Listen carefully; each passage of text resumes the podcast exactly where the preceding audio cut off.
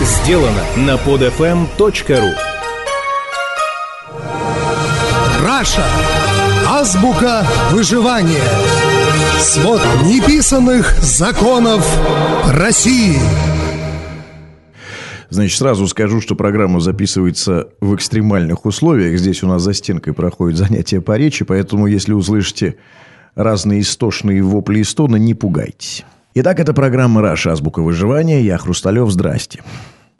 Владимир Владимирович, что вы думаете по поводу людей на Болотной площади?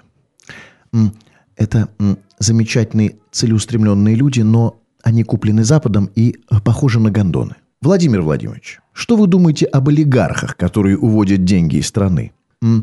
Это, безусловно, очень плохо, когда выводятся деньги из страны, но то, что деньги выводятся из страны, не всегда плохо. Владимир Владимирович, почему в стране нет оппозиции?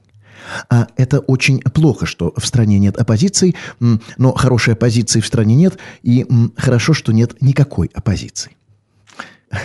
В своем умении отвечать так, чтобы нравиться всем, Владимир Владимирович Путин по-прежнему на высоте. Но похоже, что последняя серия под названием «Прямая линия Путина с народом» говорит о том, что этот сериал скоро закончится. Вообще. Но попробуйте теперь сказать, что в стране нет свободы слова – Тут тебе и ревностный защитник народа Рубин Гуд Владимир Соловьев, который с бесстрашием камикадзе бросается на Путина с вопросом при прикрытии своих и требованием немедленно назвать всех высокопоставленных коррупционеров пофамильно.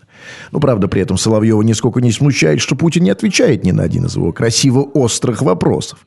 Но не будешь же, в конце концов, дожимать босса. Тем более, что он тебя так изящно похвалил. И Бондарчук, интересующийся, не обидно ли Путину, что ядро проиграло в Петербурге в его родном городе. Да и, собственно, в отрепетированных народных вопросах, так называемых, уже не было и следа от уступленного низкопоклонства.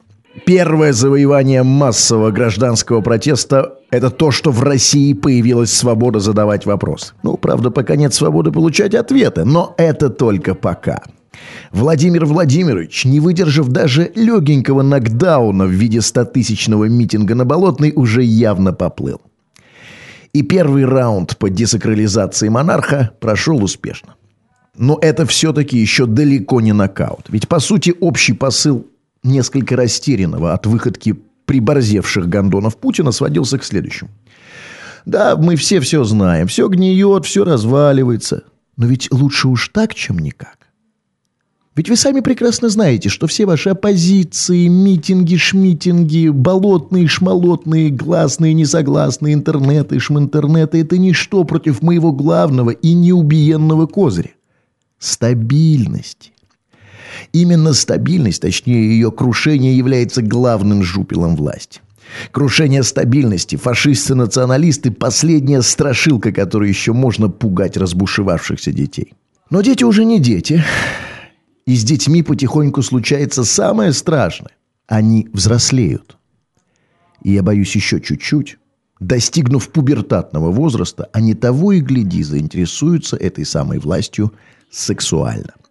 Это программа «Раша. Азбука выживания». Я Хрусталев. Пока. Скачать другие выпуски этой программы и оставить комментарии вы можете на podfm.ru.